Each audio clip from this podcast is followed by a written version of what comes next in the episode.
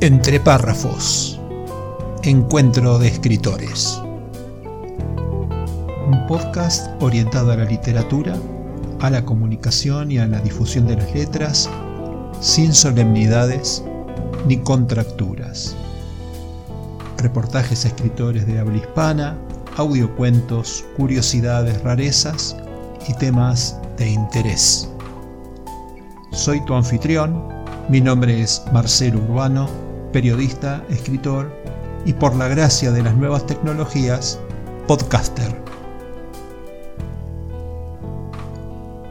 Entre párrafos. La parte divertida de las letras.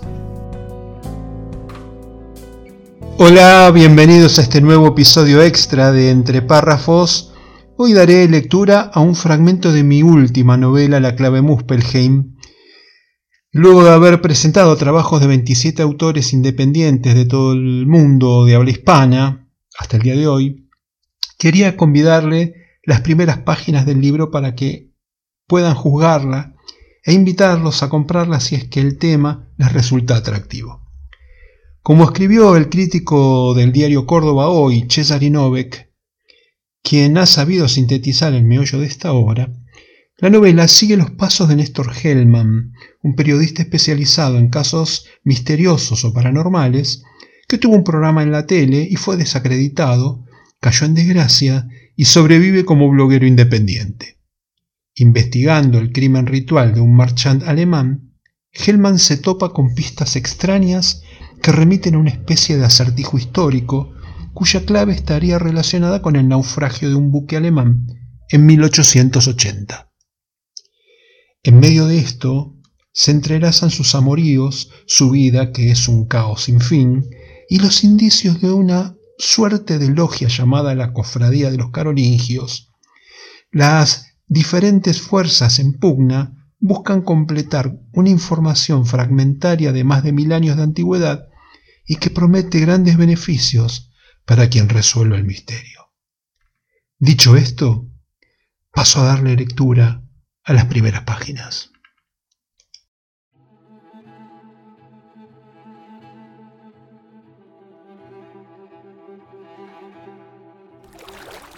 Margareta, mar argentino, 2 de octubre de 1880.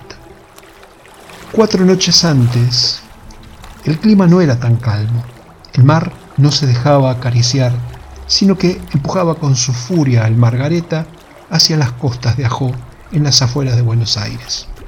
El capitán Heinrich Ramian reconocerá algún día que perdió el rumbo en la tormenta, mentirá una avería en el timón y jurará por Dios que los mapas de navegación no estaban claros. Pero no podrá confesar los pormenores del crimen que dio origen a la huida, porque tampoco hubiera podido justificar cómo estaba transportando, a contramano de la ley, lo que en realidad transportaba y lo que es peor, ¿a quién? En ese instante en que se dejaban llevar por la corriente, resignados a un presagio de muerte que parecía inevitable, el bote se balanceaba con serenidad sobre el oleaje moderado. El bulto que los seguía con obstinación, como remolcado por los misteriosos cordeles del espanto, mantenía la misma deriva siguiendo la huella. De ratos el bulto, que tuvo un nombre y un lugar entre los pasajeros, se daba vuelta, observándose la cabeza hinchada, con los ojos desorbitados y un orificio en la frente. Esto mantenía al capitán Ramian despierto y alerta, de ratos contemplando el cielo estrellado y de ratos la escalofriante perseverancia de esa bolsa de huesos y carnes podridas.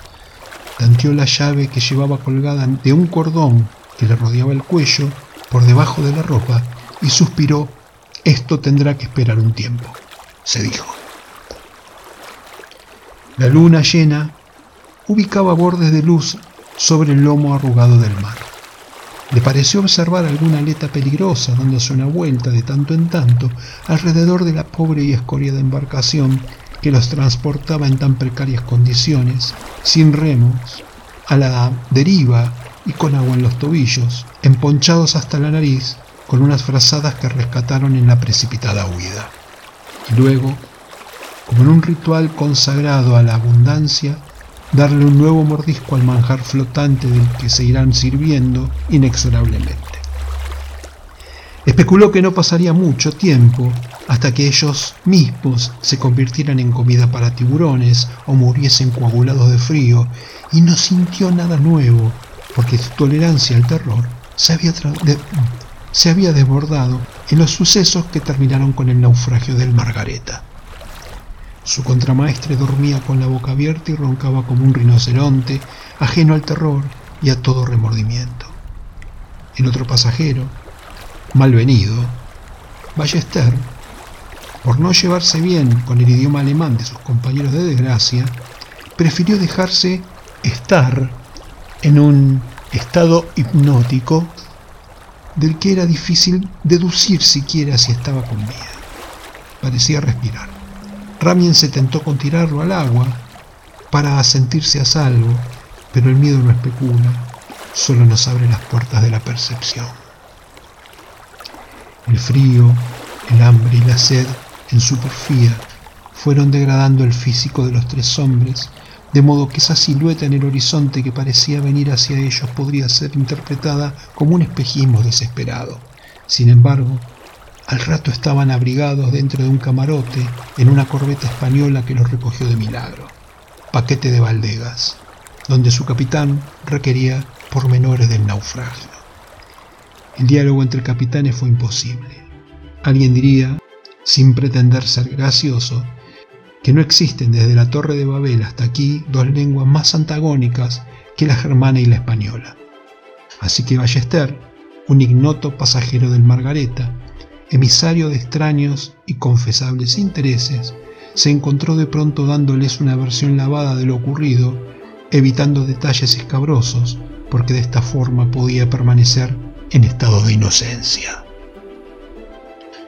La tormenta era terrible, dijo Ballester. Entraba agua por todos lados. Ramien decidió acercarse a la costa para proteger la nave de los vientos cruzados y, de pronto, estábamos encallados y la bodega inundada. La gente se bajó como pudo y se acercó a la orilla a pie. Pero si estaban tan cerca de la costa, ¿Por qué Ramin y su contramaestre no se acercaron a la orilla como el resto de la gente? preguntó el capitán del paquete de Valdegas. Desconozco su lógica, mintió Ballester. No sé qué les pasó por la cabeza. Bajaron el bote y se fueron a Barlovento, desafiando las olas de cinco metros rumbo al peligro, sin provisiones ni documentos del barco. Ustedes están locos. ¿Y usted por qué prefirió irse con ellos en lugar de ponerse a salvo con los demás pasajeros? No sé por qué me pareció más seguro quedarme con ellos, quizá la esperanza de sobrevivir y volver a España más rápido que si quedaba a la buena de Dios en estas tierras llenas de indios y de gente salvaje. ¿Qué gente salvaje? En la costa hay civilización, gente de pueblo. No entiendo qué conjeturas sacaron. Los devolvieron a Europa en un oportuno estado de suspicacia. La extraña arquitectura con la que construyeron el relato depositó en el olvido la verdad de los hechos. Sin embargo, las profundas consecuencias de aquel naufragio comenzarían a sentirse casi 140 años después. 1. Para el escritor armenio George Gurdjieff, la gente no tiene idea hasta qué punto es arrastrada por el miedo, mientras éste se vuelve casi una obsesión y si bien no especificaba en su misticismo sobre qué bases construía el fundamento, yo empecé a entender el objeto de esta filosofía a la vez que comprendía mi propia fragilidad. La idea de Gurdjieff siempre estuvo dando vueltas en mis pensamientos de manera dispersa, intangible, hasta que leí con más o menos las mismas palabras esa definición en su libro Relatos de Belcebú a su nieto. No fue una revelación mística, apenas definió con la semántica las torvas emociones que me generaban los hechos que yo estaba investigando y que en adelante voy a narrar. El miedo era para mí un sentimiento distante, ocasional, más cercano al recelo o a la suspicacia que al terror o al espanto. Pero el día que se elevó a la categoría de emoción, en que la angustia y la desconfianza se instalaron como obsesión en cada una de mis acciones, mi vida comenzó a cambiar en el sentido más peyorativo del término, es decir, que entré en un descenso vertiginoso, lleno de errores, de malas decisiones y de peligros inminentes que justificaron este estado de ánimo. No hablo de un cambio que degrada solo mi personalidad, sino toda mi biología. No podría decir que ahora soy un cobarde o, para ser más específico, un cagón. En definitiva, me enfrentaré a lo que tenga que suceder con lo que pueda sin rehusar la batalla, aunque no consiga que esto afecte mi temple, la relación con mis seres queridos, con colegas, en fin, con el mundo que me rodea y, de manera particular, produzca estragos en mi sistema nervioso y digestivo. Esta sensación de miedo creció a medida que prosperaban las cosas que tenía que perder, o el valor que yo les daba. Yo llegué al lugar del hecho como lo hacía siempre, un llamado a tiempo proveniente de personal bien aceitado de la Superintendencia de Seguridad Metropolitana. Ya explicaré lo de bien aceitado para que nadie se llame a confusión. Fui el primero en llegar, apenas pasadas las 5 de la tarde, con mi diminuta cámara digital multiuso que permite sacar fotos y filmar cuando se lo requiera, no por sus nimias y disimulables dimensiones, sino a pesar de ellas. Un departamento de barrio norte en la calle Ido a metros de Callao, tercer piso. En su rol de amo supremo estaba, dicho en lenguaje coloquial, el perro Andrisi, fiscal general dialogando con Sicher, el jefe de la Superintendencia de Investigaciones. Cuando les dijeron que quién era yo, el jefe de policía frunció la nariz como si algo oliese mal. No lo conocía, salvo por comentarios. Sabía que lo llamaban el petizo, que tenía un mal humor patológico y un carácter a medida de estas particularidades. La antipatía a primera vista fue mutua. Andrisi, en cambio, ya lo tenía registrado. Vive en un Olimpo inalcanzable, era inverosímil que te permitiera ingresar a una escena antes de que estuviese terminada la tarea de la policía científica, de modo que tenía muy bajas expectativas. No sé qué dijo a Sicher, pero este movió la cabeza en sugestivo mohín de afirmación y se acercó al vano de la puerta en donde me tenían descansando. El fiscal desapareció dentro del departamento. Pensé que la ausencia de identificación corporativa de un medio hegemónico de información influenciaba la buena voluntad de ambos de modo negativo, y ese prejuicio me acompañó para siempre. Por su lado, el petizo era un pelado bigotudo, vestido con traje gris, corbata azul y un pin de la Policía Federal Argentina en la solapa. Sus manos carecían de rastros artesanales, eran modelos de extremidades articuladas con belleza dentro de un caro local de manicuría. Así que usted es Néstor Hellman, dijo con una inflexión que denotaba curiosidad y no reproche. Buena señal, pensé. Para mi sorpresa, estiró la mano y, mientras yo se la estrechaba y él me la estrangulaba, se presentó con corrección. Esteban Sicher, comisario. Una psicóloga de la familia opina que quienes anteponen el cargo a su nombre están más orgullosos del trabajo que de su persona. Me llamó la atención que en este caso mi interlocutor no respondiera a este automatismo, sino al contrario, y respeto eso. Claro que esta cualidad como envase de un personaje con complejo de superioridad se transforma en materia psiquiátrica y peligrosa. Soy Hellman, con G, no como el nombre de la mayonesa, dije tratando de aflojar la tensión de su formalidad, viejo recurso con el que tuve que cargar toda mi vida y cuyo resultado ya no resulta gracioso.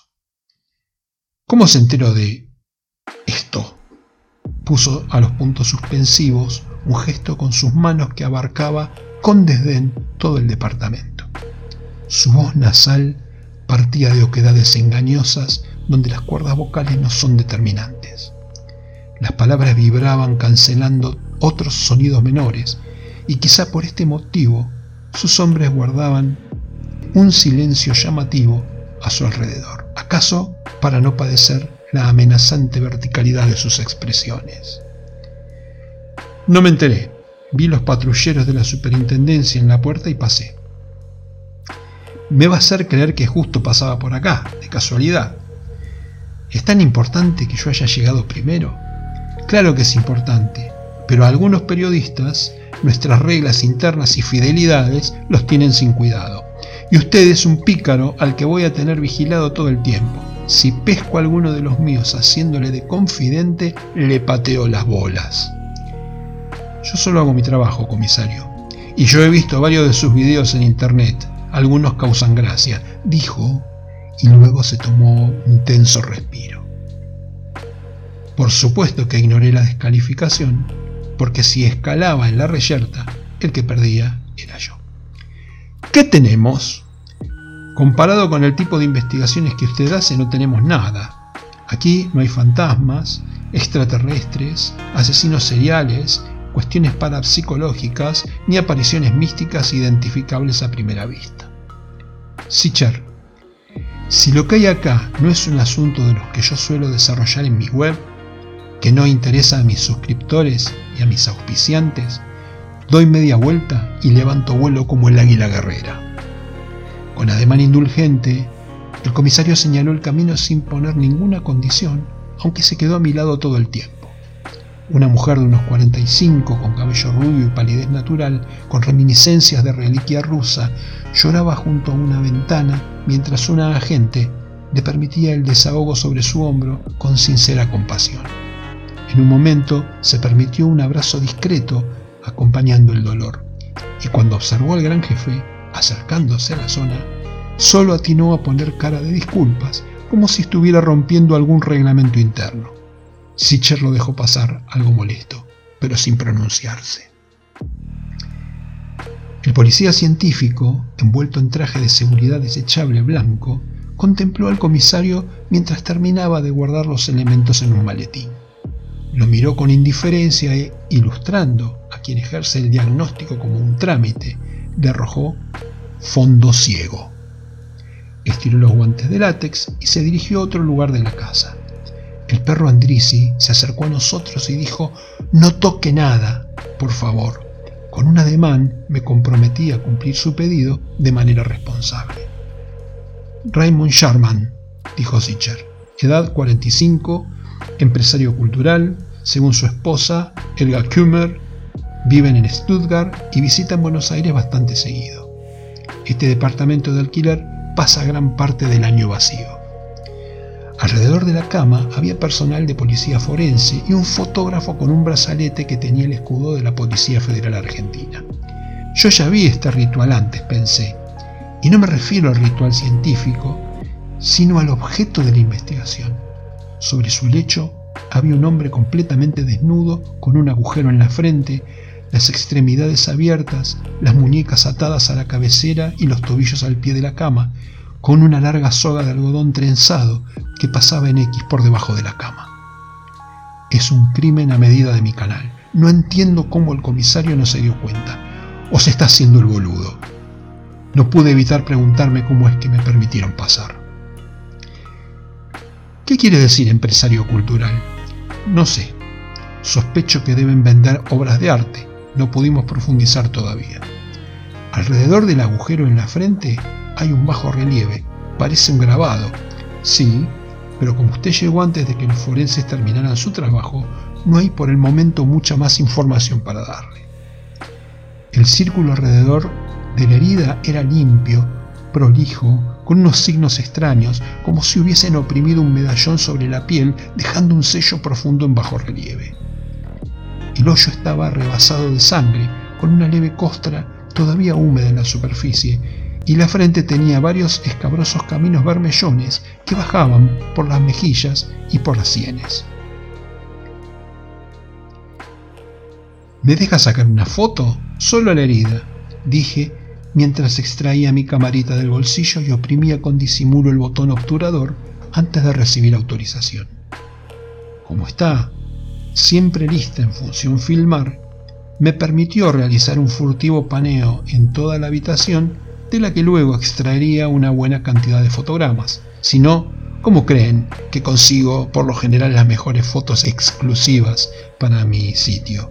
Vilches, convocó el comisario dirigiéndose al fotógrafo y perdiendo de vista mi mano armada, que estaba filmando escondida en mi palma. Por favor, saque una foto al agujero en la frente del occiso y envíele una copia a la dirección de email que nuestro amigo Néstor Hellman le va a dejar. Solo esa foto, ¿soy claro? Cenital en primer plano, por favor, agregué. El fotógrafo hizo un gesto afirmativo con la cabeza, realizó la toma que le pidieron y luego siguió inmerso en su tarea. Comisario, estamos frente a un crimen ritual. No creo que sea el primero, yo ya he visto esto en algún lado. Voy a buscar en mis archivos. ¿Le parece? Por ahora es solo un crimen dibujado con ciertas características que bien pueden parecer lo que parecen, para despistarnos. En mi experiencia, la soga es ajena a este departamento, vino con el asesino. El grabado alrededor de la herida es algo sugestivo, puede formar parte del arma con la que Sharman fue ultimado.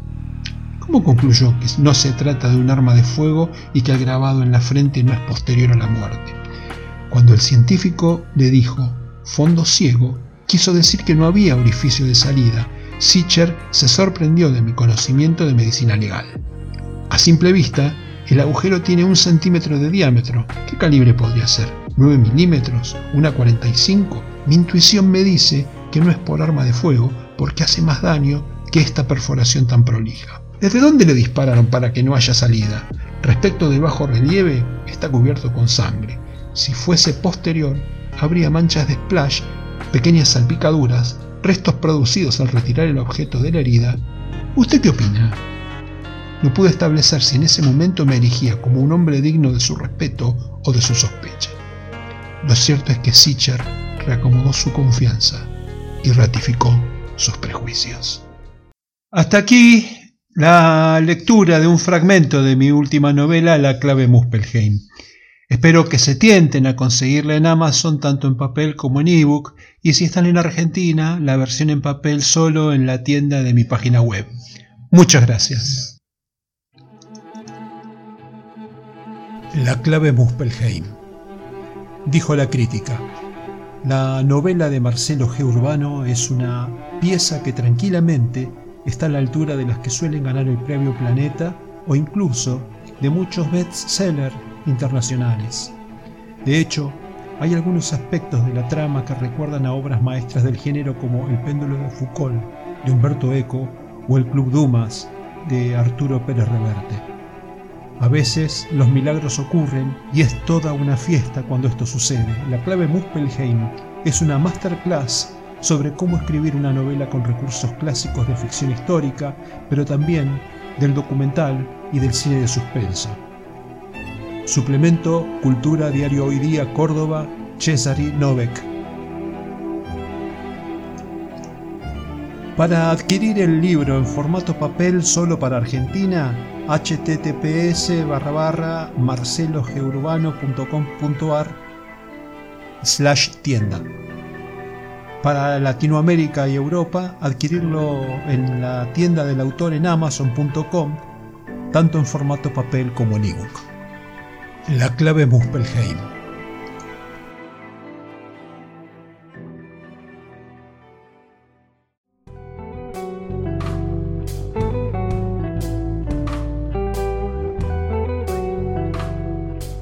Entre párrafos. La parte divertida de las letras. Nos encontramos todos los jueves y durante la semana avances, lecturas y muchos párrafos para compartir. Los espero la próxima.